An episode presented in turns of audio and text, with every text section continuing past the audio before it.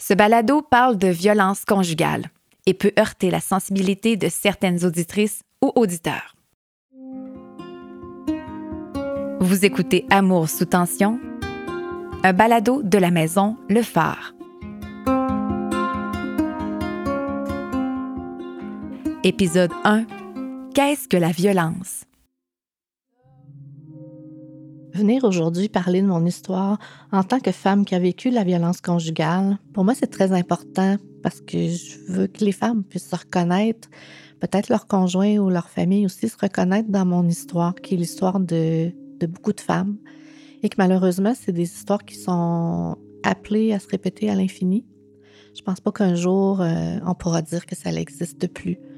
Ce que j'espère, c'est que les gens soient conscients que même si ça existe, peut-être qu'on pourra réussir à diminuer les impacts, à venir en aide plus rapidement aux femmes, à les rendre conscientes qu'ils peuvent se sortir de là, qu'il y a de l'aide, qu'on n'est pas seul avec ce problème-là, qu'on n'a pas à avoir honte de ce qu'on vit, que c'est important de, parler, de chercher de l'aide. Et puis c'est important que l'entourage comprenne parce que c'est assez complexe aussi comme, euh, comme dynamique.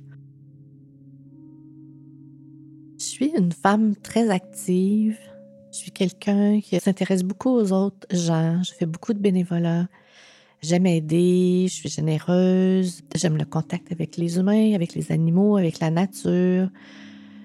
Je considère que je suis quand même proche de mes émotions puis de mon senti, mais peut-être que je ne l'ai pas toujours assez bien écouté. On a des blessures qui viennent de notre enfance. Moi, j'ai souffert de la blessure du rejet très jeune très, très, très jeune, je dirais même à la naissance, que quand je suis née, mon père, pour bien faire ou pour blesser ma mère, je ne sais pas, a décidé que ma mère s'en reprenait à la maison après l'accouchement, mais que moi, j'allais être placée pendant quelques temps dans une pouponnière pour laisser ma mère se reposer. Donc, moi, dès ma naissance, je suis un enfant qui s'est senti rejeté.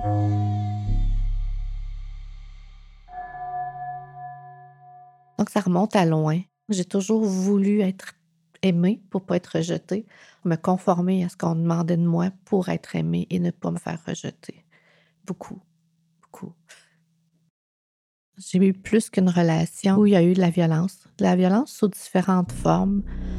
Je viens moi-même d'un foyer où il y avait de la violence entre mes parents, surtout de la violence verbale. Donc, pour moi, entendre mon père crier, ma mère pleurer, c'est un peu euh, routinier, apprendre à disparaître, à pas être la cause de chicane entre les parents, de toujours faire profil bas pour être sûr que c'est pas toi qui dérange puis qui, qui déclenche l'affaire. J'ai en tête des souvenirs de quand j'étais petite, entre autres, une fois où euh, ça m'avait marqué plus, mais j'avais peut-être 4 ou 5 ans, où mon père m'avait emmené en voiture. Il m'avait laissé dans l'auto pendant que lui était allé boire à la taverne. Ça avait été assez long, selon mon cœur d'enfant. Et j'avais eu envie pendant cette période-là. Et je me souviens que j'avais peur aussi que les passants s'arrêtent pour me faire sortir de la voiture. Et je m'étais cachée entre le siège arrière et la banquette. Donc, j'étais un petit bonhomme derrière la voiture. Puis finalement, il faisait froid. Je pense que ça devait être l'automne. Et j'ai fini par uriner dans, mon, dans mes culottes. Et je me souviens que je me revois très bien après, assise sur mon lit, que ma mère est en train de m'enlever mes collants mouillés et que là, la chicane part avec mon père. Mais qu'est-ce que tu as pensé? Pourquoi tu as fait ça? Donc après ça, j'ai toujours eu comme. Attends, faut pas que je déclenche rien. Si je revenais d'un cours quelconque et que j'étais un peu excitée, exubérante, ben je me fais dire Reste tranquille, ton père aime pas ça quand tu es excitée. Bon, OK, on disparaît. J'ai modulé un peu ma vie comme ça. J'étais un petit peu transparente, pas dérangeante. Si ma mère me disait qu'il fallait que je sois rentrée à minuit, euh, je dépassais jamais ça parce qu'il fallait pas que je l'inquiète, il fallait pas que j'en rajoute sur son mal de vivre qu'elle avait déjà euh, face à la violence de mon père qui était alcoolique. Au début, dans ton couple, ou peut-être quand tu es habitué de vivre dans un genre de climat de violence euh, toujours dans ta vie, tu peut-être pas sûr si c'est juste une petite chicane ou si c'est vraiment quelque chose de malsain qui s'apparente à la violence conjugale. Euh, moi, personnellement, je dis pas que j'ai la vérité infuse, là, mais je dirais que une chicane de couple, ça va être une divergence sur un point de vue ou sur quelque chose comme ça, un échange qui peut être un petit peu plus corsé, mais qu'après, quand tu prends ton recul, tu dis, ben OK, euh, ouais, il y a peut-être raison sur tel point, puis lui peut dire aussi que toi, c'est ça, puis réussir à s'en reparler, être capable de revenir sur le problème et de le régler. Quand tu es victime de violence, c'est que tu pourras jamais t'expliquer ton point de vue. C'est toujours toi qui as tort, puis tu vas te faire abaisser, rabrouer. Euh, tu n'auras aucun respect dans l'échange qu'il va avoir suite à ça, où ils vont te dire Hey, c'est fini, on n'en parle plus de ça, on ne reviendra pas là-dessus. Là. là, je pense que ça peut te sonner une, petite cloche que Oups, ça, c'est pas juste une chicane. Il est en train de me retasser dans le coin puis de me faire croire que moi, mais ce que j'aimais comme opinion ou ce que j'ai fait, tout ce que je fais, ce que je vis, ce que je veux, c'est de la merde, entre parenthèses. Là. Euh, puis quand tu vois aussi que tu vas revenir le cycle, tu vois, ah, OK, il m'amène des fleurs aujourd'hui. Ah, puis là, demain, euh, non, ça marche plus. Fait que c'est pas comme ça quand tu fais une chicane en couple, c'est pas que ça revient euh, incessamment, toujours la même dynamique, là, que ça va bien, ça va moyen, ça pète une crise, ça s'excuse, ça va bien, ça va moyen, ça pète. Ça, c'est pas des chicanes de couple, ça. Ça, c'est de la violence conjugale. J'ai moi-même pris conscience que j'avais besoin d'aide pour sortir de ce type de relation-là. Je dirais que c'est le, deuxième conjoint que j'ai eu. Que là, j'ai fait comme non.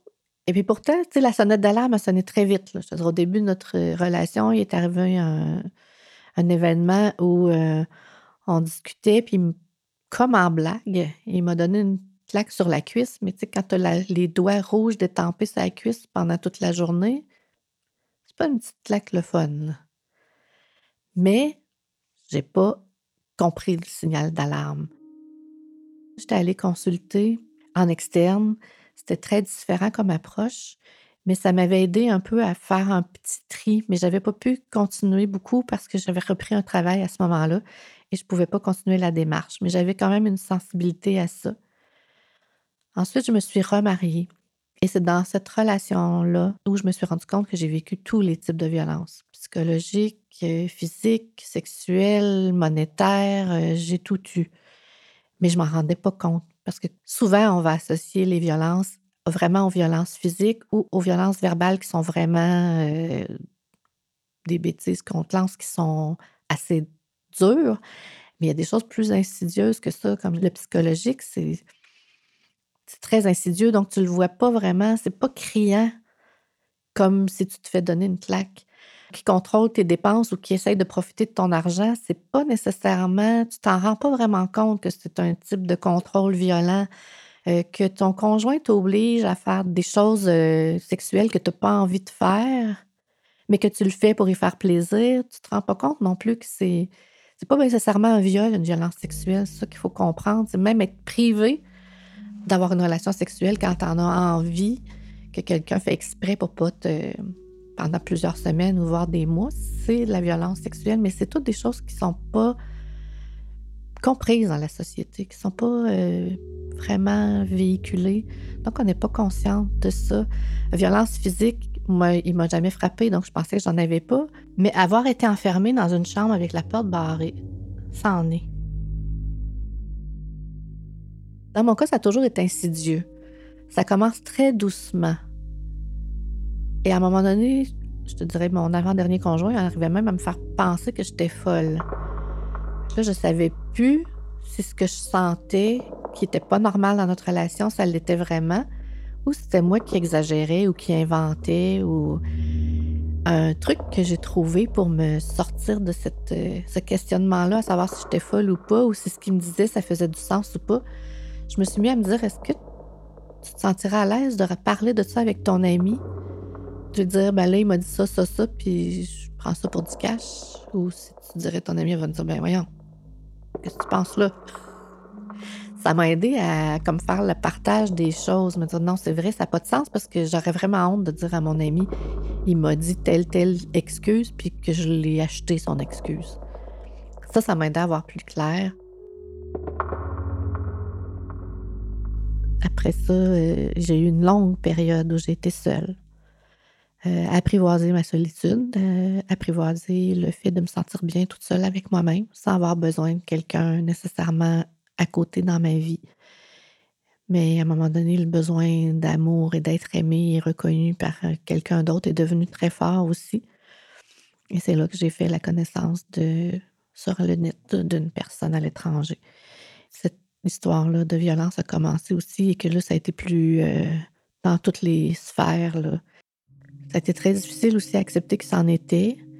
Euh, puis de, de, mettre fin à ça, euh, c'était pas évident. Donc, euh, par moi-même, décider d'aller encore chercher de la ressource, de mieux m'outiller. Et plus je parlais avec l'intervenante, plus je me disais, mais vraiment la seule solution à ce que je lui raconte comme problème, il y en a juste une solution, il faut que je le quitte. Il n'y en a pas d'autre solution. L'intervenante, quand tu la rencontres en externe, fait vraiment. Euh, peut-être que je ne sais pas si c'est tout comme ça, j'imagine que oui. Celle que j'ai eue, c'est beaucoup de l'écoute, euh, des questions pour te faire avoir des prises de conscience.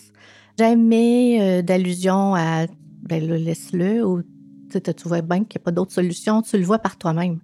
À force de discuter puis de répondre à comment tu te sens, comment tu vois ça et tout ça, tu as la conclusion toi-même. jamais mon intervenante m'a dit tu sais que tu peux venir ici. Elle m'a pas forcé, elle m'a pas incité, il n'y a pas d'incitatif. C'est vraiment une décision mûrie de moi que je sentais le besoin puis que j'étais d'accord de répondre à mon besoin puis à m'écouter puis à prendre soin de moi pour une fois. Mais il y a eu de la résistance et de la résistance, de la résistance. J'ai essayé de rester là-dedans encore jusqu'à temps que ça éclate vraiment et j'ai mis terme. Et je suis allée en hébergement pour me reconstruire. Mais j'ai eu encore la petite voix qui me disait Mais va voir si c'est vraiment plus bon. Puis il y avait aussi toute la partie légale qui, me, qui me travaillait aussi. Donc il y avait tout ça derrière ma tête. Euh, la deuxième fois, quand on s'est séparés, mon contrat légal avec lui était fini. J'étais libérée de ça. Et là, il n'y a pas eu de. Il n'y avait plus de retour. Euh. Mais je me rendais compte entre les deux que j'étais tellement prête à pardonner n'importe quoi pour garder un certain amour quand tu regardes avec le recul après, tu te dis, mais c'était fou, finalement, ça n'était pas de l'amour, pourquoi tu t'accrochais à ça? Mais on ne le voit pas quand on est dedans, parce que tout ça se passe lentement, lentement, lentement. Espérer que l'autre va changer, c'est un peu euh, un rêve, parce que la seule personne qu'on a le pouvoir de changer, c'est nous-mêmes. Et si l'autre ne peut pas changer, mais il faut, faut, faut, faut s'aimer assez pour sortir de la relation.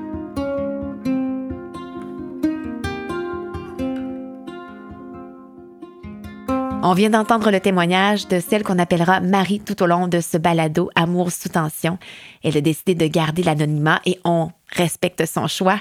Mon nom est Selena Prévost et j'animerai ce balado. Pour cet épisode, je suis accompagnée de Sabrina, spécialiste en activités cliniques et communautaires, volet sans hébergement de la Maison Le Phare. Allô Sabrina. Bonjour Selena. Alors, dans ce témoignage de Marie, il y a plusieurs choses qui ont été dites. Et elle a parlé entre autres de différences entre une chicane de couple et la violence conjugale. Il y a ces deux mondes. Comment tu pourrais dire ça, c'est telle situation, ça, c'en est une autre?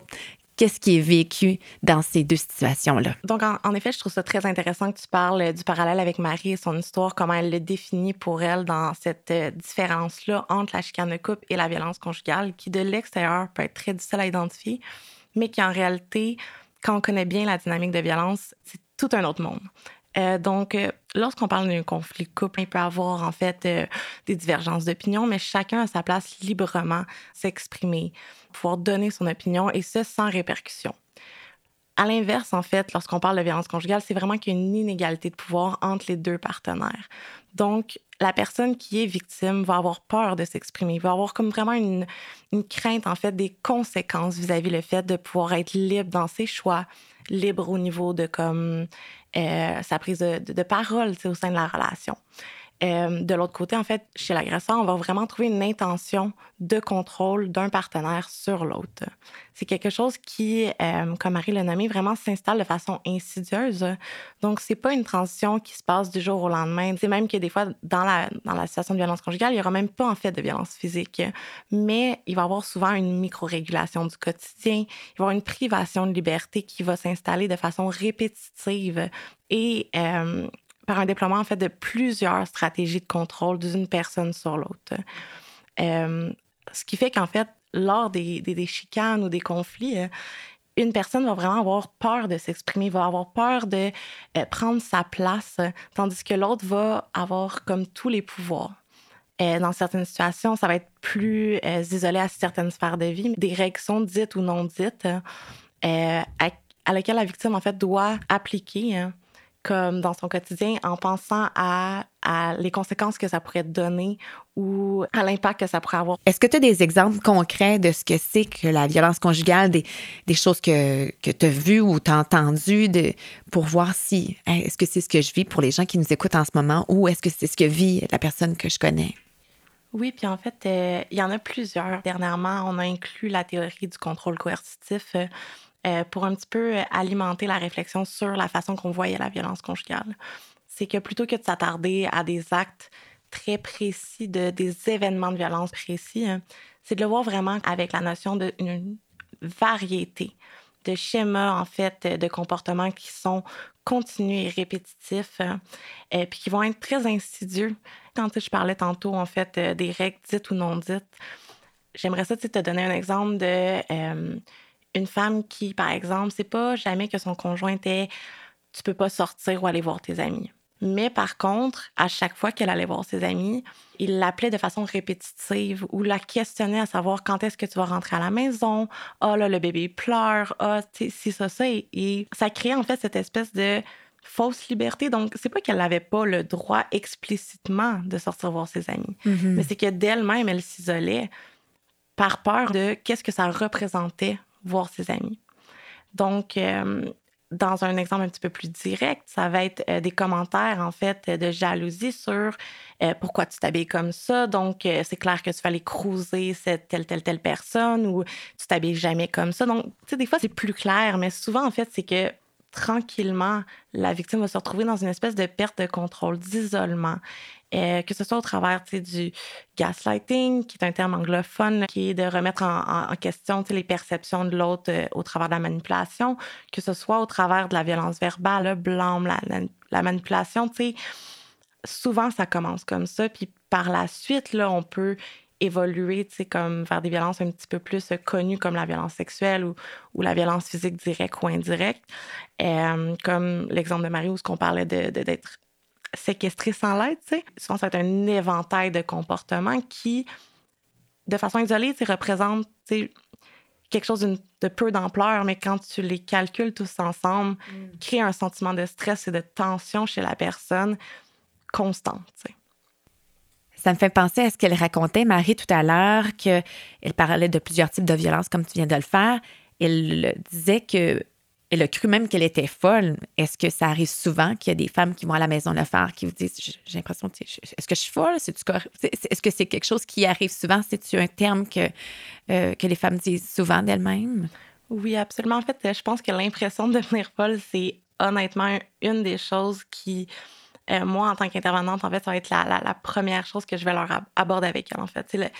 C'est une des choses qui revient tellement souvent parce que à force de te faire remettre en question, de toi-même obtempérer à des choses qui sont pas dites justement de façon explicite, de faire, euh, de se faire décrédibiliser, de faire rabaisser sur des choses qui vont souvent être emmenées de façon presque positive. Donc, euh, par exemple, je pense à l'idée de tu, portes une, robe de soirée, puis tu sors, tu t'en vas pour aller à un souper, puis de te faire nommer comme ah, tu sais. Euh, est-ce que tu as pensé que tu as pris un peu de poids? Peut-être que cette autre robe-là est tellement plus belle. on s'entend qu'on s'en va quelque part de, de fancy. Je voudrais tellement pas que tu aies l'air comme ça en public pour toi. Je, oh mon Dieu, mon Dieu, tu, me, donnes l'exemple, je, suis outrée déjà, mais tu sais, je comprends qu'à un moment donné, ça, c'est insidieux, comme elle disait, Marie, comme tu l'as dit aussi, euh, ça, tranquillement, tu te remets en question. Ah, ben, puis, mais ça fait mal aussi recevoir ça, tu sais, c'est blessant. C'est que ça fait mal, c'est conflictuel. Il y a beaucoup d'ambivalence chez les femmes. C'est qu'aussi, à force de se faire décrédibiliser ou de juste faire remettre constamment en question ses perceptions, donc, euh, ah, c'est jamais arrivé, t'exagères, ou de façon plus directe, par exemple, euh, humilier devant des proches, de dire comme, ah, elle, est tellement hystérique, elle est tellement, tu sais, euh, on a tellement de femmes qui sont référées, en fait, par des psychiatres, des médecins. J'ai énormément de femmes qui demandent de l'aide, en fait, par rapport à un autre enjeu. Donc, souvent, les femmes vont venir euh, nous voir parce qu'elles euh, ont besoin d'un temps de repos, parce qu'elles vont pas bien mentalement, euh, parce qu'elles ont d'autres enjeux, d'autres stratégies qui se sont implantées avec le temps pour survivre à ça. Mm. Mais très rarement, elles vont identifier elles-mêmes la violence. Elles vont penser qu'elles sont le problème, en fait, que c'est une question de trop d'anxiété. Elles sont pas correctes. C'est pour ça qu'elles ont besoin d'aide. Et toi, quand tu travailles avec elle, tu plus en externe, elle disait, euh, Marie, que euh, jamais on lui a dit, hey, laisse-le, tu vas juste identifier ce qui se passe parce que la personne peut-être vient même pas pour cette raison-là de violence conjugale, elle veut se reposer, elle elle va pas bien mentalement, mais toi et les intervenantes, vous voyez les signes. Est-ce que ça t'est déjà arrivé de devoir dire à la personne, tu laisse-le, est-ce que tu l'as déjà fait? Absolument. Puis je trouve ça très intéressant, en fait, que tu nommes ça, parce que aussi, j'avais envie de l'aborder, l'aspect des les services à l'externe. On va plus essayer de susciter la réflexion, lui permettre de valider par elle-même ses perceptions. On va aller poser des questions, avoir vraiment une, vision qu'elle est l'experte de sa vie. Donc, de prioriser sa propre perception de sa relation. Donc, d'aller questionner donner de l'information. Mais par contre, je pense que chaque intervenante qui est présente a un petit peu sa couleur. C'est pas tout le monde nécessairement qui va avoir la même approche exactement au travers de ça, euh, moi, ça m'est arrivé de dire très, très, très, très, très directement des femmes, je te propose de quitter parce que je suis très inquiète pour ta vie. Il y a des moments où ce qu'on peut juste pas se permettre. C'est comme, oui, on va respecter le rythme, mais que je pourrais pas lui laisser euh, des mois et des mois pour se rendre compte qu'elle vit de la violence parce que je crains énormément pour sa vie. Dans ces situations-là, je dirais que mm-hmm. on n'est pas dans une position là, de complaisance ou de, de bienveillance à moitié. C'est pour moi, la bienveillance, c'est aussi dire à la femme écoute, je respecte ton rythme, je vais respecter ton choix, peu importe. Mais sache que selon moi, ta vie est en danger, tu vis de la violence et je suis tellement inquiète pour toi que je n'ai pas le choix de te confronter sur l'aspect de sécurité vis-à-vis de ta situation. Tout à l'heure, tu as parlé de la violence conjugale qui était répétitive, que c'était surnois. De quelle manière est-ce que ça revient souvent, comment qu'on pourrait quantifier ça pour quelqu'un qui dit est-ce que c'est ce que je vis en ce moment? Quand on parle en fait du cycle de la violence, de justement de l'aspect répétitif, le cycle de la violence va avoir quatre phases. La première, souvent, j'aime bien parler de la phase de la lune de miel. Mm-hmm. Parce que, à la base, ça commence tout le temps avec une histoire d'amour. Ben oui. Donc, c'est ce bout-là que souvent les gens oublient. Euh, donc, tu sais, au début, ça va bien aller. Puis, tranquillement, il va y avoir une tension qui va s'installer. Donc, tension étant la deuxième phase. L'agression va se passer. Puis là, l'agression, c'est pas toujours, encore une fois, une question de euh, grosse explosion euh, massive. Des fois, ça va être juste un commentaire sournois ou un commentaire cynique ou dégradant. Par la suite, il va y avoir la phase de justification donc, où ce que l'agresseur va souvent responsabiliser la personne victime ou se surresponsabiliser en fait au point de dire que la victime va se sentir mal d'avoir nommé ça comme étant un, problème, tu sais. De dire, ah, c'est tellement de ma faute, oh my god, euh, je suis la pire personne, t'as raison, je sers à rien, je devrais m'en aller. Jusqu'à temps que la, victime, c'est comme plus se placer. Puis par la suite, on retombe dans une phase de lune de miel.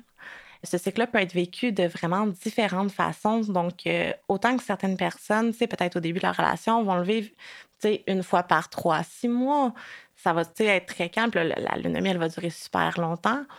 Autant qu'on peut parler d'une situation où, que, dans, dans l'autre extrême, que ce cycle-là va se répéter jusqu'à comme 10-15 fois au travers de la journée, chaque jour, tous les jours cette rapidité-là, en fait, euh, cyclique de toutes les phases, vont créer encore plus la déstabilisation, en fait, de la victime qui sait jamais sur quel pied danser, qui sait jamais quand est-ce que ça va éclater. Tu sais, tout peut faire éclater. Dans le témoignage de Marie, on entendait qu'elle parlait de violence sexuelle, puis on peut imaginer que c'est de devoir faire des choses qu'on ne veut pas faire, mais on a pu comprendre que c'est aussi d'être privé de vie sexuelle. Est-ce que c'est fréquent? C'est quelque chose de très important, en fait, à, revenir sur, euh, sur le témoignage. Quand on parle de privation comme étant une technique de violence euh, conjugale, c'est vraiment dans une intention, en fait, de contrôle. Dans de dire, ah, tu sais, je suis pas à l'aise en ce moment à avoir des relations sexuelles pour telle, telle, telle raison, ou, tu sais, je le, je le ressens pas en ce moment on parle vraiment d'une intention de contrôle. Donc, ce qu'elle parlait, Marie, c'est vraiment dans le but de punir l'autre personne. Je tiens à le nommer parce que euh, mon but serait vraiment pas, en fait, que ce soit employé par la suite par des agresseurs comme une autre façon de blâmer la victime. Tu me fais vivre la violence parce que tu ne veux pas avoir de relation sexuelle avec moi. Quand on parle de privation comme étant un outil de violence, c'est par exemple, euh, tu n'as pas voulu remplir comme tel critère ou ah, tu n'as pas voulu aller porter les enfants comme à la garderie comme tu fais habituellement. Donc, pour te punir et jusqu'à temps que tu te conformes à ce que je veux, je vais te priver de façon très intentionnelle pour te contrôler. Donc, c'est pour ça qu'en fait, que je trouve ça important de faire la différence parce qu'on ne parle pas d'une question de euh, désir différent ou d'un dû à l'autre personne en lien avec la sexualité. C'est pas la même situation que quelqu'un qui te prive de relations pour te punir. Donc, autant la violence sexuelle peut être une question d'être obligé de faire quelque chose, mais elle peut aussi être utilisée de façon, en fait, euh, euh, coercitive. Ah, c'est très intéressant. Merci beaucoup, Sabrina. Merci à toi. La Maison Le Phare est située à Trois-Rivières. Visitez le site de la Fédération des maisons d'hébergement pour femmes pour trouver la maison la mieux adaptée à votre réalité. Vous pouvez aussi consulter sosviolenceconjugale.ca. Remerciements sincères au secrétariat à la condition féminine, à Liliane Pellerin pour les extraits musicaux, à Virage sonore, réalisation, montage et musique originale. Et un merci particulier à Marie pour avoir bien voulu partager avec nous son histoire. Je suis Selena Prévost. Merci pour votre écoute. Pour ne manquer aucun épisode, abonnez-vous à ce balado sur votre plateforme d'écoute préférée. T'as voulu me rendre esclave à l'abri de tes orages. Je suis libre et pérégrine